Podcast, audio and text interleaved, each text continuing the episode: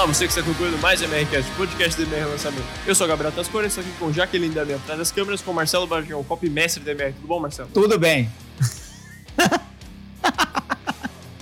gente, eu tô rindo porque a gente tava numa conversa aleatória aqui de extraterrestre, reptiliano, viagem ao espaço, é, base espacial.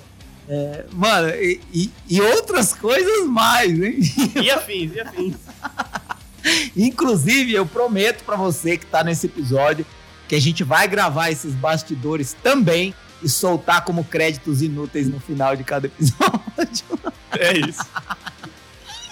Vai lá. Então, para começar o episódio de hoje, Marcelo, vamos lembrar um pouco que a gente falou no anterior. No anterior, a gente começou a falar sobre o que a gente vai continuar hoje, como criar um produto online do zero, ou um produto qualquer do zero, seja ele físico ou online. Claro que online é mais fácil do que um produto físico, porque não demanda vamos dizer assim, uma empresa de produção por trás, ou manufatura, ou matéria-prima, você pode criar um produto online do zero com o conhecimento que você tem, se você é capaz de ensinar isso para alguém. Até rimou. É disso que a gente vai falar hoje, vai continuar falando. Na, no episódio passado, eu falei muito sobre a minha experiência e sobre aquilo que você deve considerar quando você cogitar criar um produto zero. E que, na maioria das vezes, não é do absoluto zero. É de algum começo inicial, de algum nível de investimento, de algum nível de comprometimento, de alguma mínima audiência. Né? Então, é, partindo do princípio que quando você cria ou cria para alguém um produto, já existe o conhecimento que vai ser envelopado como produto, não dá para dizer que é do absoluto zero. Você tem o conhecimento que vai ser envelopado como um produto. Então, foi disso que eu falei no episódio anterior. É muito importante, porque tem muitas sacadas e orientações práticas para você considerar antes de se aventurar a criar um produto. E tem também as minhas experiências pessoais criando produtos do zero, tanto para mim quanto para clientes para quem eu já trabalhei. Show! E, o que a gente vai falar no episódio de hoje? Hoje, você que diga do que nós vamos falar no episódio é hoje. Hoje é a continuação, é a parte mais prática, mais técnica, alguns pontos práticos para você realmente criar o seu produto do zero. Ou seja, ele está querendo dizer que o, o, o, episódio de hoje é melhor que o anterior, mas se você não, não assiste, pera, mano. Jamais. Jamais? Jamais. Então, vamos lá. Ele quis dizer que o episódio de hoje é tão importante quanto o anterior, porque se você não ouviu o anterior, esse daqui não vai fazer nenhum sentido. Precisamente. E se você ouvir esse dá na mesma, né? Sem ouvir o anterior. É. É, dá na mesma. Então, é isso. Para, deixa eu parar de enrolar e vamos lá. Você escuta esse, depois você volta e escuta o outro, que vai fazer mais sentido. Isso, ah. foi, era isso que eu queria dizer, rapaz. Muito bom. Meu, meu cérebro embolou. Então, vamos lá. Tem alguns pontos. Alguns pontos. Mano, será que às vezes os neurônios se embolam, mano? Sabe, tipo assim, já viu aqueles, aquelas cenas de, de, de pessoas é, pessoas a pé é, atravessando o farol na China. É, é, são multidões, né, de ambos os lados, assim, né, que se cruzam, né, no cruzamento. Tem, tem pessoas dos dois lados querendo atravessar a rua, aí o farol abre, aí vem aquela multidão, assim, se você procurar na internet você vai ver. Às vezes eu acho que acontece isso na cabeça, mano. Os neurônios quer pensar, mas eles entram em congestionamento, entendeu? Um querendo, sabe quando você quer quando você dá de cara com uma pessoa, os dois desviam para o mesmo lado, aí vai para o outro lado. Foi o que aconteceu na minha cabeça hum. agora. Um embolamento de neurônio. Eu não sei se acontece isso, mas pra você xingar um amiguinho, próxima vez que você for xingar um amiguinho, você fala, você tem dois neurônios e eles estão se batendo. É boa. é isso. É, é, bom, então é isso. Pra... É, é, esse tipo de aleatoriedade inútil que a gente conversa entre a gravação de um episódio e outro. Precisamente. Aleatoriedade inútil puxa mais aleatoriedade inútil. Vai. Bora. É, então, temos alguns pontos. Quer que eu vou, eu vou citando eles, você vai comentando sobre eles? Você que manda, você que manda. Então é isso. Já temos um, um, um, problema. Não um problema, mas que os dois primeiros pontos são um, talvez um, debate, um dilema. Bora. Que os dois primeiros pontos são pesquisa e ideia. Você tem uma ideia primeiro e valida ela com a pesquisa, ou você faz uma pesquisa e cria um produto baseado em demanda? Os dois podem acontecer, depende. Eu estava vendo se o cara tava ali no. Ele saiu. Ou caiu, né? Meu Deus Eu acho que saiu. Que não tenha é. caído. É, senão a gente já tinha ouvido a ambulância por aqui. Só vai entender isso que eu falei quem assistiu o episódio anterior. Isso foi um gatilho de quê? Curiosidade. De curiosidade. Muito bem. Vamos lá. Tô falando, velho. Meu cérebro tá devagar hoje. Vamos lá. É o seguinte: você pode fazer os dois caminhos. Os dois acontecem com validade, né? Às vezes você tá lá tomando banho, tive uma ideia. Vou criar um produto de jardinagem de ponta cabeça. Jaqueline tá rindo porque ela criou quase isso. Ela tá nessa linha. Tive uma ideia. Vou criar um produto de regar água nos apartamentos de quem tem planta. Regar água nos. Mano, olha o que, que eu falei, velho. Vou criar um, um, produto de regar planta nos apartamentos. Né? Mais ou menos isso que a Jaque queria criar.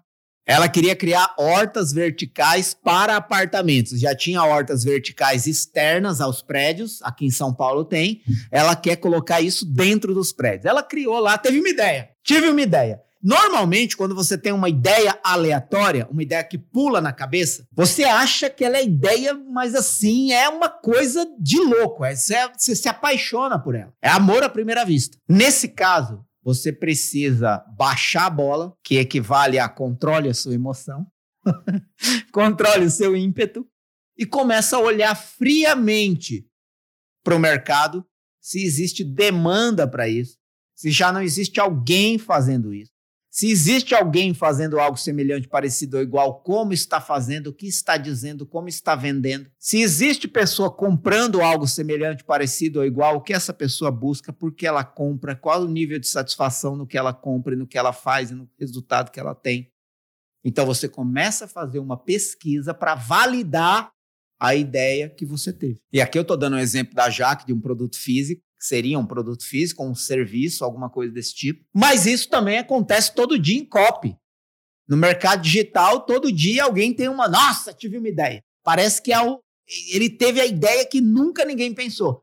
Se você baixa a bola, controla o seu ímpeto, equilibra a sua emoção e olha um pouquinho pela janela, você vai ver algumas coisas parecidas, semelhantes ou iguais, na maioria das vezes. Só que a sua ideia pode ter um elemento diferente, pode ter um diferencial, uma abordagem, um posicionamento, um ponto de vista, alguma coisa que enriquece algo que já existe. Mas você só vai descobrir na pesquisa. A própria ideia de copy, eu preciso ter uma ideia para escrever um copy.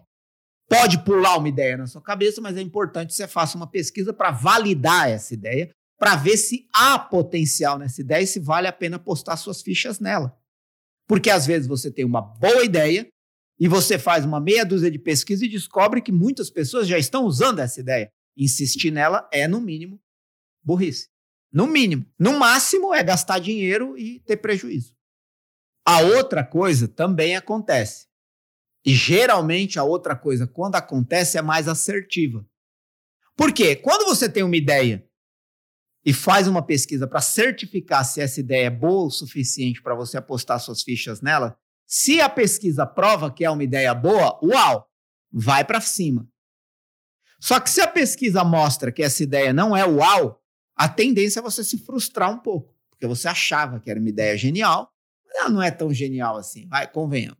Então você se frustra um pouco.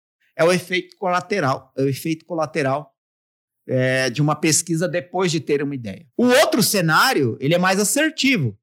Porque se você se dedica antes a uma pesquisa para descobrir um problema atual que ainda não foi resolvido, você pode, com mais assertividade, ter uma ideia já baseada numa identificação que não está sendo coberta. Eu queria ter um exemplo aqui específico para uma demanda que não está sendo coberta. Esses dias, em algum lugar, eu, eu é, surgiu isso. Ah, não vou me lembrar onde. Não, o que você, a gente estava falando antes, do, do foguete que não desmonta. O foguete que não se desfaz na ida. É, mas é um exemplo muito longe né, é. da nossa vida, né? Eu queria uma coisa mais cotidiana. O que o Gabriel falou é que o, o Elon Musk, a empresa dele, a SpaceX, tem quem chama ele de Elon Musk. É, o Elon Musk, o dono da SpaceX e da Tesla, ele foi o primeiro cara que conseguiu fazer um foguete pousar de pé. É claro que eu não vou entrar aqui na tecnicidade da explicação, mas geralmente o foguete levantava voo, ele gastava ali, consumia o combustível, desacoplava e só a cápsula que era a cabeça do foguete, chegava no destino. E depois essa cápsula, por pequenos impulsos, voltava para a atmosfera e caía em queda livre sem o foguete mais. É, e isso inviabilizava as viagens frequentes ao espaço, porque é muito caro. Né?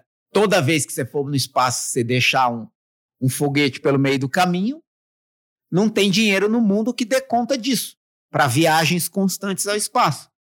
E aí o Elon Musk, ele foi o primeiro cara a fazer um foguete pousar de pé. Ele gastou alguns bilhões de dólares para conseguir isso, mas conseguiu. Então ele fez muita pesquisa para atender uma demanda que não estava sendo coberta.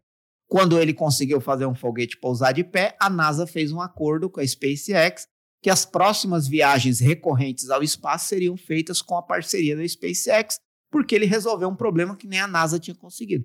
Esse é um exemplo distante da nossa vida. Se você conseguir encontrar isso no seu cotidiano, alguma coisa na sua área de conhecimento que não está sendo coberta no mercado, você consegue identificar uma demanda para a qual ainda não existe uma solução. Né? Por exemplo, eu vi muito esse evento quando a gente começou a vender muito curso de coach, e aí tinha muita pessoa de coach formada e as pessoas não sabiam como ter clientes. Aí surgiu o curso de como conseguir cliente de coach. Esse é um exemplo. Então, se você tem isso no seu mercado, é importante. Né? Por exemplo, tem muita gente vem ensinando as pessoas. Por exemplo, vou, vou é, é, criar um curso de como conseguir cliente de copy. Né? Eu tenho curso de copy, muitos outros têm curso de copy, mas geralmente a gente ensina pouco sobre isso. Se você criar um curso específico para como fechar parcerias, contratos e negócios, pode ser que tenha mercado para isso. Porque as, a maioria das pessoas que estão se formando nos cursos de copy não sabe como fazer isso. Eu vou ter um módulo dentro da minha comunidade Copy Sniper, eu falo sobre isso na imersão Copy Experience, já falei sobre isso no canal Copy Daily, mas talvez um curso sobre como conseguir clientes possa ser uma demanda. Eu estou falando hipoteticamente, por isso você precisa fazer uma pesquisa para ver se a demanda é real e se as pessoas realmente estão interessadas em aprender, em pagar para aprender por isso. Né? Então, aqui eu estou dando exemplos, é isso. Então, para dar uma resumida na pesquisa, você tem que pesquisar se tem uma demanda que não está sendo coberta. Isso. Você tem que pesquisar com a sua audiência para entender o que ela quer, o que ela busca. Você tem que buscar também entender os seus concorrentes para ver o que eles estão fazendo e o que você pode fazer diferente. É isso. Isso. Exato. Ó, você sintetizou de forma prática o que eu falei. Daí tem a parte da ideia. E depois da parte da ideia, que você vai fazer com base na pesquisa ou a pesquisa com base na ideia, a gente tem a estruturação do produto. Aí entra a questão você tem o seu produto, você vai fazer. Como você escolhe o formato? Você vai fazer um e-book, você vai fazer um curso, você vai criar um produto, produto físico? Pouco provável, mas como é que você decide? É com base no seu conteúdo, é com base no que a sua audiência busca, é com base no que você pode entregar no momento, você pode escalar isso? É assim, ó, eu, eu acho que se você pode aparecer, o melhor caminho são aulas gravadas.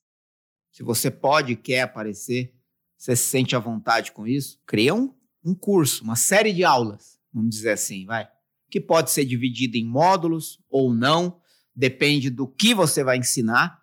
Por exemplo, vou, vou, vamos, dar um, vamos dar um exemplo aqui. Para você ensinar a fazer brigadeiro, você não precisa de muitas aulas, mas você pode cobrar por isso. Concorda ou não? Não precisa de mais do que cinco aulas para ensinar como fazer brigadeiro, e você pode ensinar brigadeiros de vários tipos em cinco aulas. E eu estou falando de cinco aulas de 10 a 20 minutos cada um. Então, vamos supor que tenha 20 minutos cada aula, cinco aulas, eu estou falando de uma hora e 40 de curso. Por quanto você pode vender isso? Por 90 reais? Por 197 reais?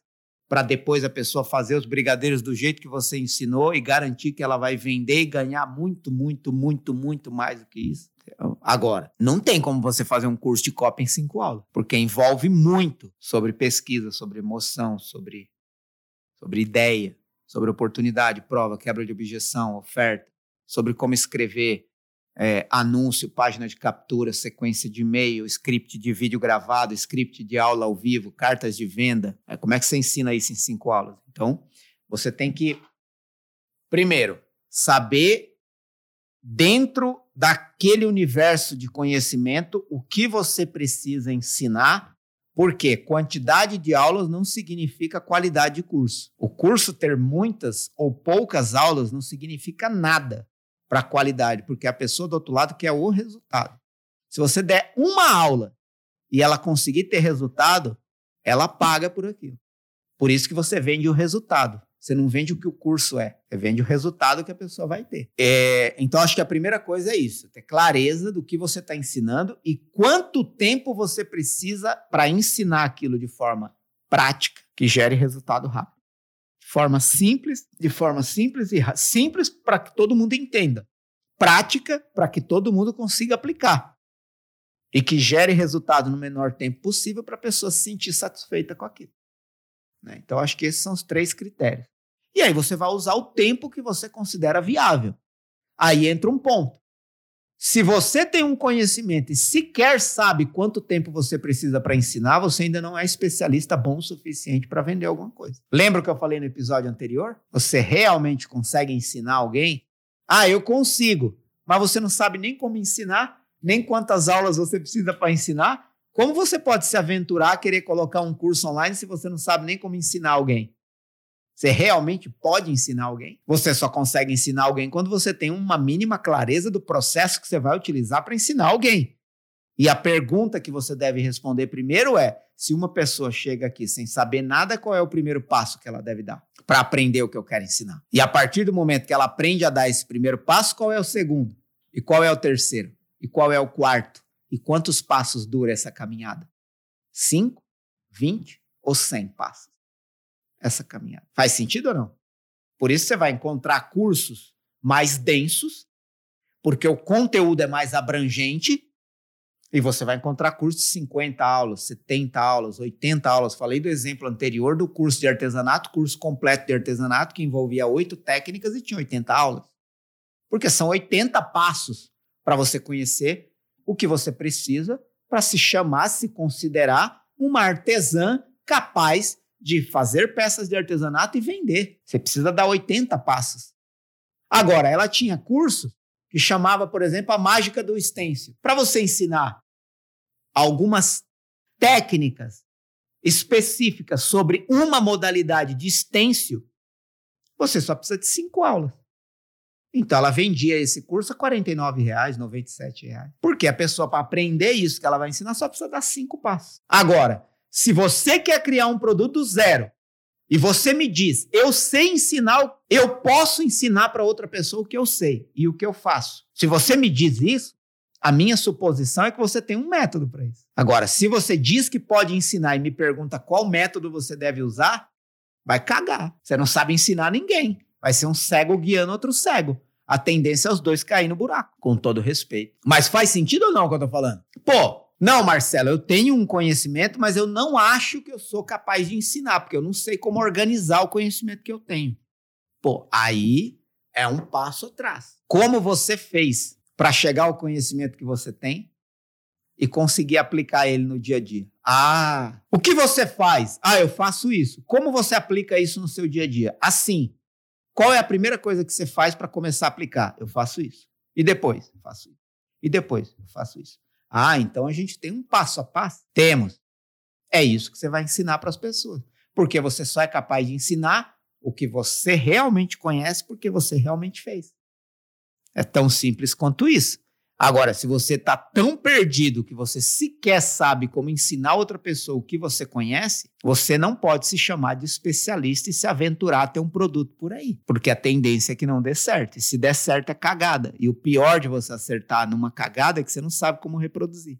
Sabe quando você está jogando bola e, e, e, faz o gol?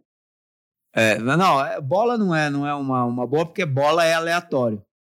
Mas sabe quando você. Quando você. Quando você o quê, cara? Quando você deixa a janela aberta e descobre a penicilina? Nossa, velho, essa aí. Essa aí não. Não sei também. Mais aleatória ainda. Mas é, deixa eu dar um exemplo aqui. Sabe, é, talvez nem todos tenham jogado isso aqui, né? Mas sinuca, bilhar. Sabe quando você bate uma bola na outra, ela bate em três cantos da mesa e cai numa uma caçapa aleatória que você nem imaginava que poderia?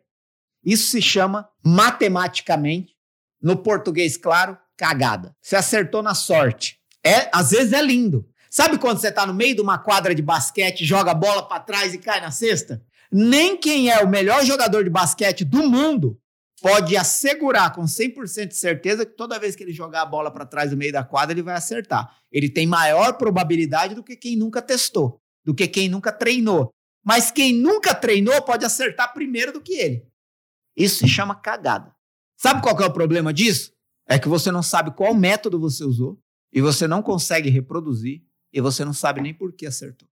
Então, tem pessoas se aventurando, e por isso o episódio anterior é tão importante. Tem pessoas se aventurando nesse universo de criar produto, mas sequer sabem o que fazem no dia a dia por, e por isso não tem competência de ensinar outras pessoas.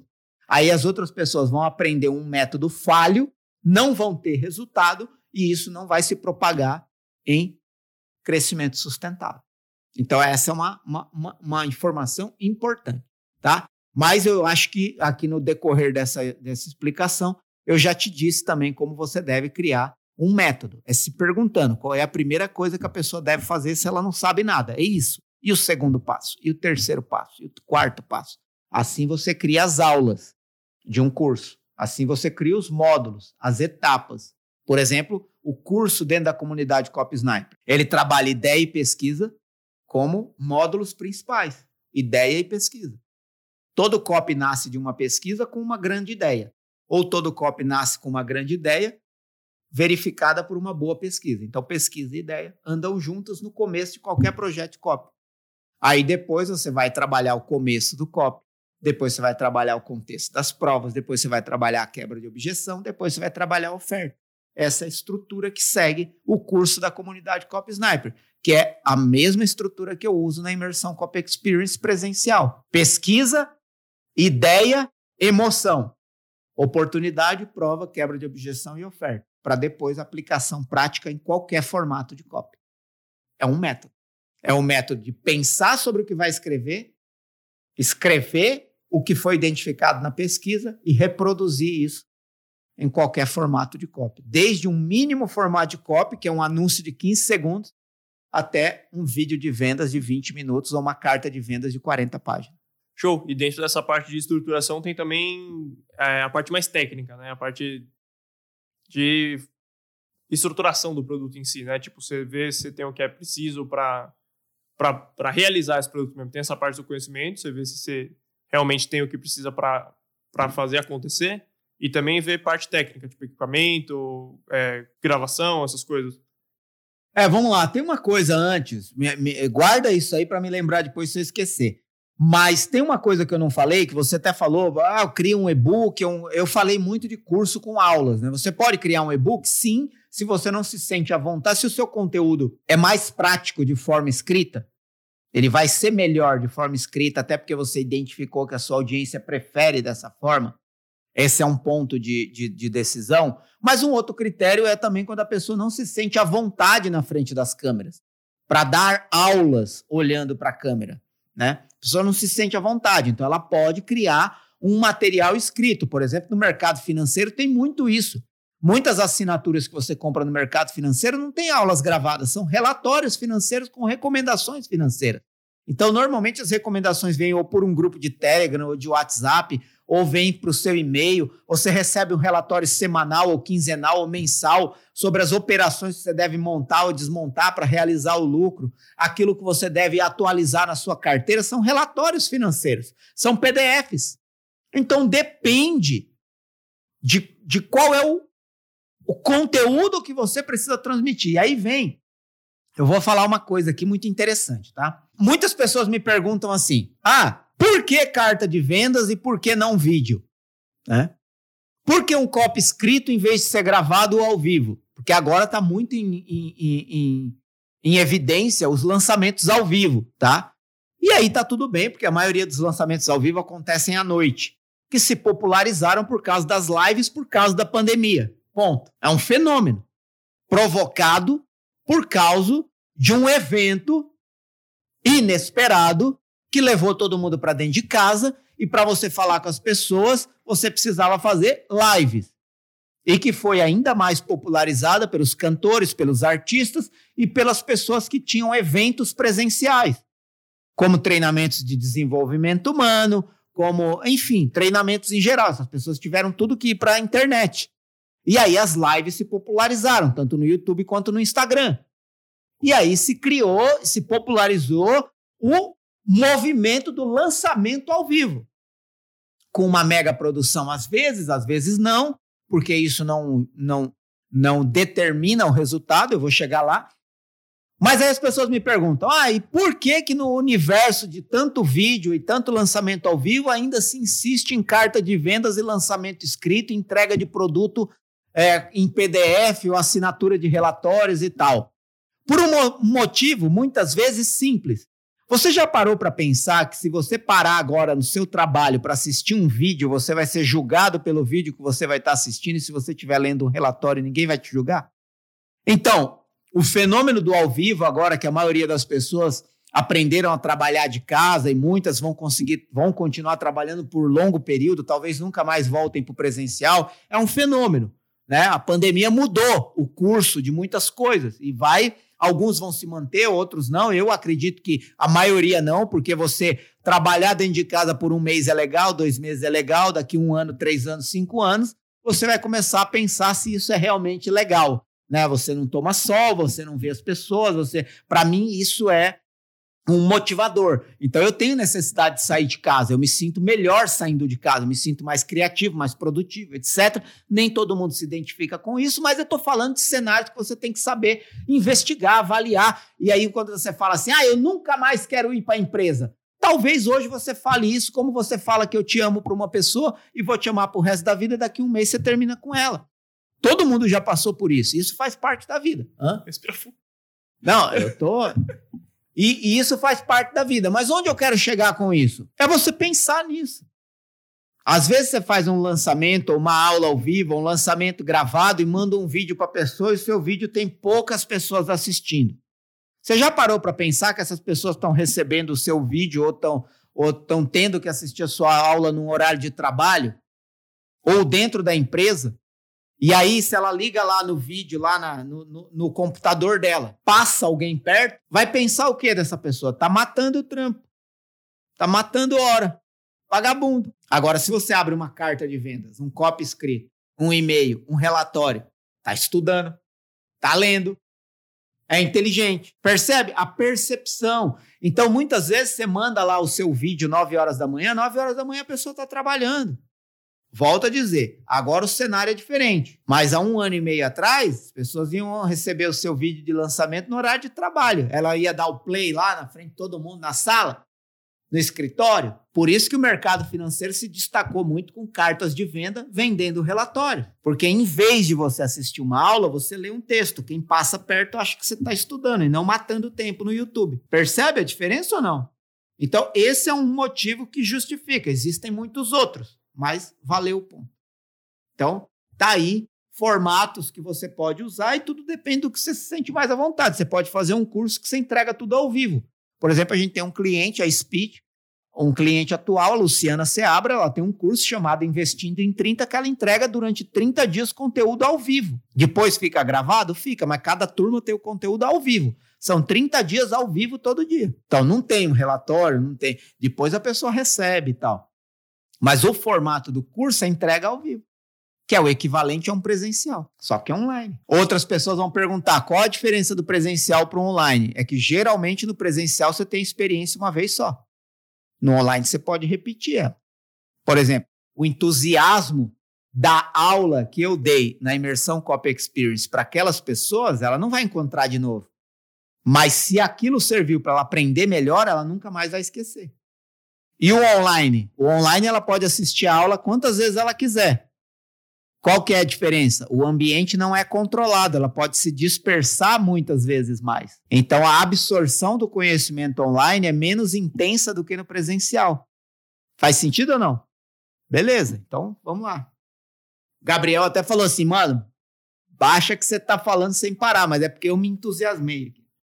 Show. Aí nessa parte de estruturação também, também a parte que talvez quem estava quem tava escutando na velocidade 2, né? Nossa senhora, se perdeu. Já é, se lascou. É, tem também a, a parte que talvez tenha o, o, investimento, uma parte do investimento, que é você, sabe, você vê se realmente tem tudo que você precisa. Você precisa de algum curso para colocar em prática, se você precisa de algum equipamento, né? Tem essa parte também que você tem que levar em conta. É, esse é o ponto pelo qual a frase do absoluto zero tende a nunca ser verdade. Né? Começar do absoluto zero é uma frase que tende a nunca ser verdade. Né? A partir do conhecimento que você tem, você tem que ter algum conhecimento, senão. É, aí tem, né? A pessoa que vai falar assim: ah, mas você pode licenciar um produto de outra pessoa e vender. Ok, você pode, pode trabalhar como afiliado ou coprodutor, mas você precisa ter um mínimo conhecimento de, por exemplo, você quer trabalhar como coprodutor, você tem que ter um conhecimento de negociação, um mínimo para fechar uma parceria com alguém. Você quer trabalhar de afiliado, você tem que entender alguma coisa de funil, de copy, para saber vender o produto de outra pessoa. Você quer licenciar um produto, você tem que ter conhecimento de copy, de funil, de tráfego para vender o produto que você licenciou. Fora o dinheiro para comprar licença. E aí entra o dinheiro, o investimento para comprar licença, a ferramenta de e-mail se você for usar, o investimento em tráfego se você for usar, é, o investimento em chip se você for vender pelo WhatsApp. Enfim, cara, você precisa de ter um mínimo conhecimento agregado, comprar algumas ferramentas. Você vai criar página, você precisa ter uma ferramenta que cria página. Você pode usar uma ferramenta gratuita? Pode, mas a funcionalidade é pior, a, a, a possibilidade dessa página cair é maior. Então você vai ter que ter um investimento numa ferramenta para criar a página. É, você manja de design, você vai criar as imagens, você vai criar os anúncios, você vai gravar. Cadê a câmera que você vai gravar? Você vai gravar do celular? Beleza. É, é sabe, é, você precisa ali de um mínimo ambiente, um mínimo investimento para começar alguma coisa. Né? Você vai gravar aula, você vai gravar aula onde? Como? Por quê? Quando? Qual o material que você precisa? Então, tudo isso precisa ser levado em consideração para não viajar na maionese, para não entrar nessa parada como bobo da corte, achando que tudo é um mar de rosas, tudo é um conto de fadas e, e tudo que você fizer vai dar certo. Né? Você pode, na primeira tentativa, acertar? Pode, mas isso, esses são pontos fora da curva.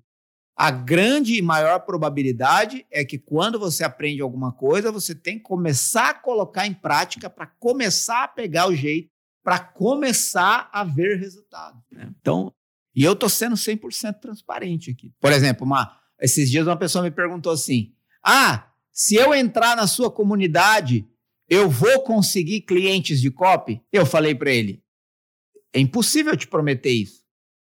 Não, não posso te prometer isso. Agora, o que eu vejo acontecer é que quem aplica o que eu ensino consegue cliente de copy porque aprende, inclusive, como conseguir cliente de copy. A pergunta é: você está disposto a aplicar o que eu ensino? Sim. Então, existe uma chance de você conseguir. Inclusive porque dentro da própria comunidade você pode divulgar o seu serviço de copy e outras pessoas que estão dentro da comunidade podem te contratar porque dentro da comunidade Copy Sniper não tem só quem quer ser copy ou quem, quem, já, quem já é copy.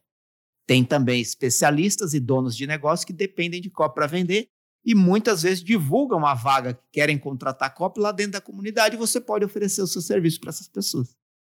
Agora, eu posso te prometer que você vai conseguir com certeza? Não. Isso é ser transparente. Você vai entrar na imersão Copy Experience e vai sair de lá vendendo milhões? Eu não posso te prometer isso. Mas a chance que existe de você aplicar tudo que você aprender lá e duplicar, triplicar ou multiplicar por 10, 20 até um milionário seu negócio é real. Porque já aconteceu com dezenas e dezenas de pessoas que pisaram lá. Show! É, vale dizer também que, que nem sempre você vai começar com tudo que você precisa, né? Você, você vai começar com tudo que você quer. Você vai ter o que você tem lá e vai fazer o melhor que você conseguir com isso, mesmo investindo para isso. É, essa é uma coisa que eu gosto muito, né? É, é você entender que você pode fazer o máximo com o mínimo que você tem. Inclusive, essa é uma, uma coisa, né? E nessa mesa está a prova disso. Você precisa do melhor microfone, da melhor câmera, do melhor pedestal, da melhor imagem. Não. Você precisa ter um conhecimento bom que gera resultado para a pessoa. Porque a prova está aqui. O meu microfone é PEBA, comprado no Paraguai, para você saber. E isso não impede eu entregar conteúdo. Agora, tem gente que entra aqui, olha o meu microfone e vai embora, porque o do primo rico é mais bonito. Se você tá atrás de microfone, mano, de equipamento, filhão, filhona, não vou conseguir te ajudar, porque eu não ligo para isso. Isso ajuda? Pode ajudar esteticamente, visualmente, mas não determina a qualidade do meu conteúdo, nem a qualidade do conteúdo do produto que você quer criar e vender. Claro que uma boa apresentação faz muito no jogo? Faz. Mas você já teve a experiência de comprar alguma coisa bonita que não presta? O problema é que só descobre depois que você é iludido, né? Então eu prefiro transmitir a realidade dos fatos e te passar uma imagem de que você também pode, porque com o mínimo eu faço o máximo, do que te vender uma ilusão fantasiosa da Disneylândia e você chegar lá e saber que dentro do Mickey tem uma pessoa igual a você. A Jaque acabou de lembrar de uma frase: melhor o feito do que o não feito. Então, eu estou pensando em comprar novos equipamentos? Estou pensando. Mas não é isso que vai. Det... Tipo assim, quando eu tiver um microfone melhor aqui na mesa, eu não vou falar melhor. O meu conteúdo não vai ser melhor, porque é melhor fazer. Né? Então, é, para também de, de, de, de. Ah, só quando eu tiver a câmera, só quando eu tiver o tripé, só quando eu tiver o TP, só quando eu tiver o microfone, só quando eu tiver que eu vou poder fazer. Não. É, é, é, eu gosto de lembrar uma frase do meu amigo Jerônimo Temer, aliás, estou com saudade dele, faz tempo que eu não vejo. Mas Jerônimo Temer tem uma frase que eu ouvi uma vez da boca dele, nunca mais esqueci, tem anos que eu ouvi isso. Quem quer faz, quem não quer inventa uma desculpa. E se você está dando desculpa para não fazer o que você tem que fazer, você é muito bom em dar desculpa. Provavelmente não é bom em mais nada. Porque quem é bom em dar desculpa não é bom em mais nada. Você pode ser um gênio da desculpa, da justificativa, do não vou fazer ainda porque o farol não está verde.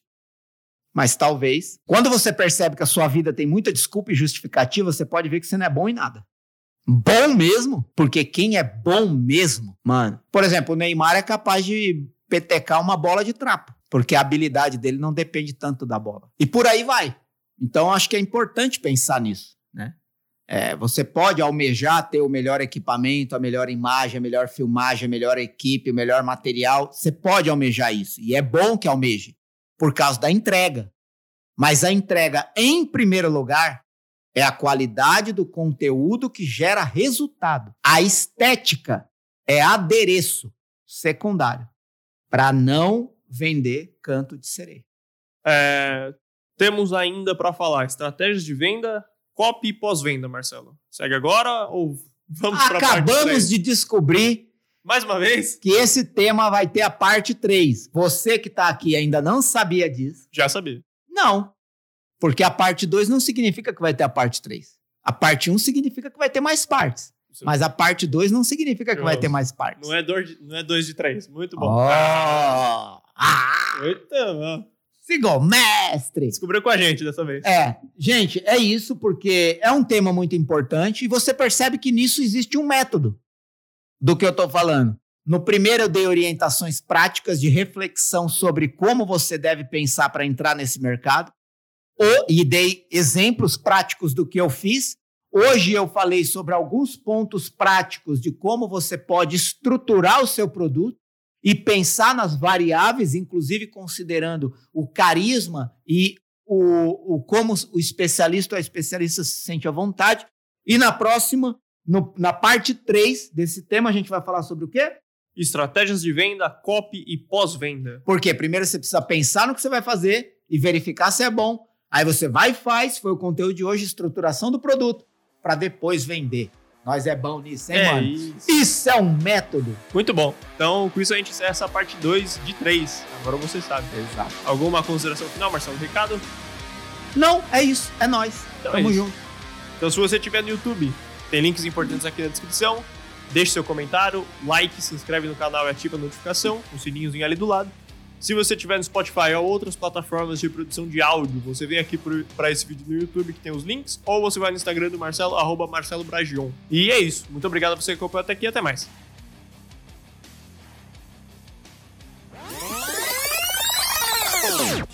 É, eu tenho uma fascinação por isso.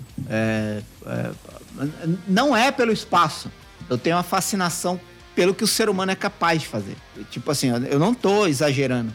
A minha esposa estava do lado na hora. Eu chorei na série Marte quando eu vi o Elon Musk conseguindo fazer um foguete pousar de pé. Eu chorei, cara. Chorei mesmo de, de soluçar. Porque para mim é, é, extraordinário. É assim, é uma coisa que você.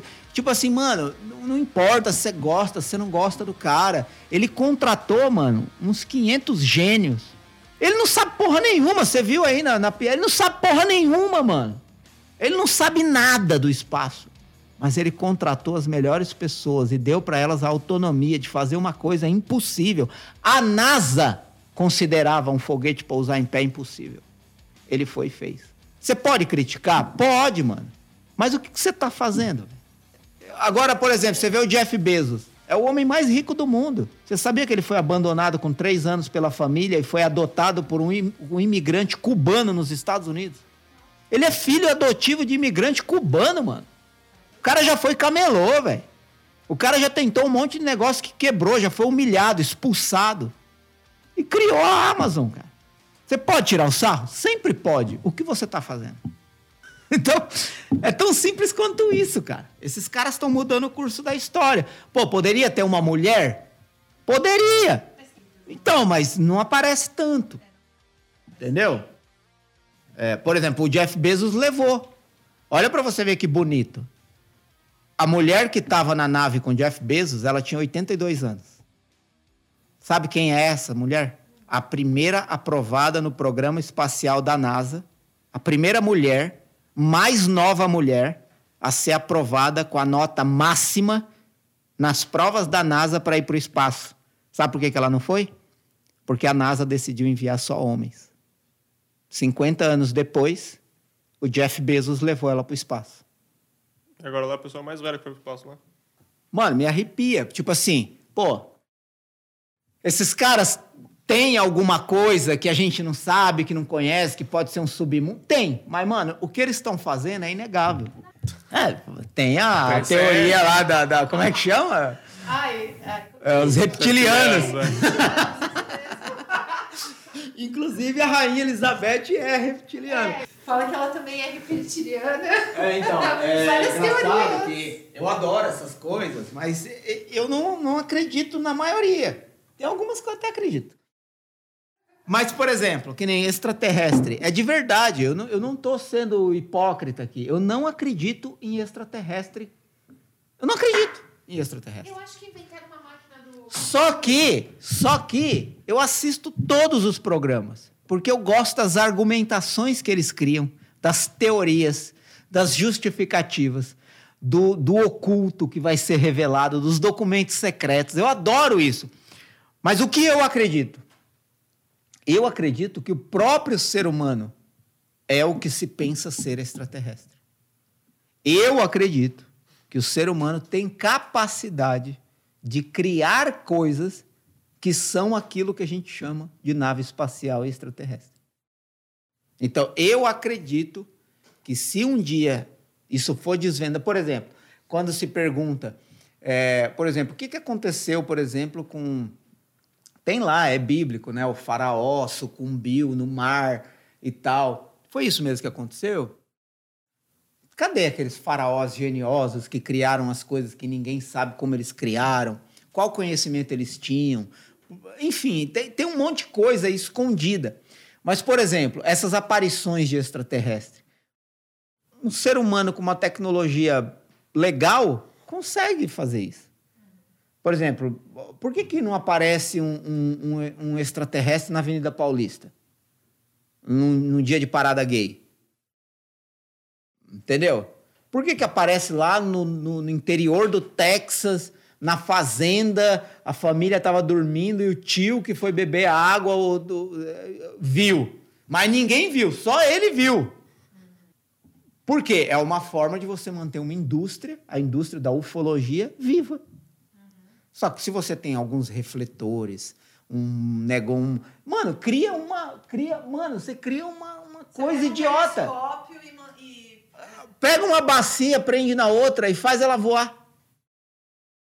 Se você vê de longe, meu Deus, o que é aquilo?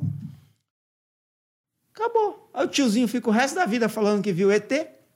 E você fazendo comentário, documentário, entrevista, revista. É uma indústria. Por exemplo, eu fui lá no. Mano, a gente tem que parar de falar. Eu fui lá no deserto do Atacama, tem ah, as viagens ufológicas. Porque no deserto do Atacama é onde se tem um dos maiores registros do mundo de aparições de OVNIs e blá blá blá. Mas porque lá é o céu mais limpo do planeta. É considerado uma, um dos ambientes mais puros do planeta. Se eu não me engano, só perde para um deserto nos Estados Unidos X. Entendeu? Tanto que o maior observatório espacial do mundo é lá. Chama ALMA. Por quê? Porque é puro. É puro, não tem interferência. Mano, poluição no deserto da Atacama é índice 0,000000000 quase inexistente. Entendeu? Então não tem interferência. O ar é melhor lá? É o que eu tô falando. é Não, mas puro. foi lá. Tipo, você sentiu. Sim. Mano, tem lugar no Atacama que o ser humano nunca pisou.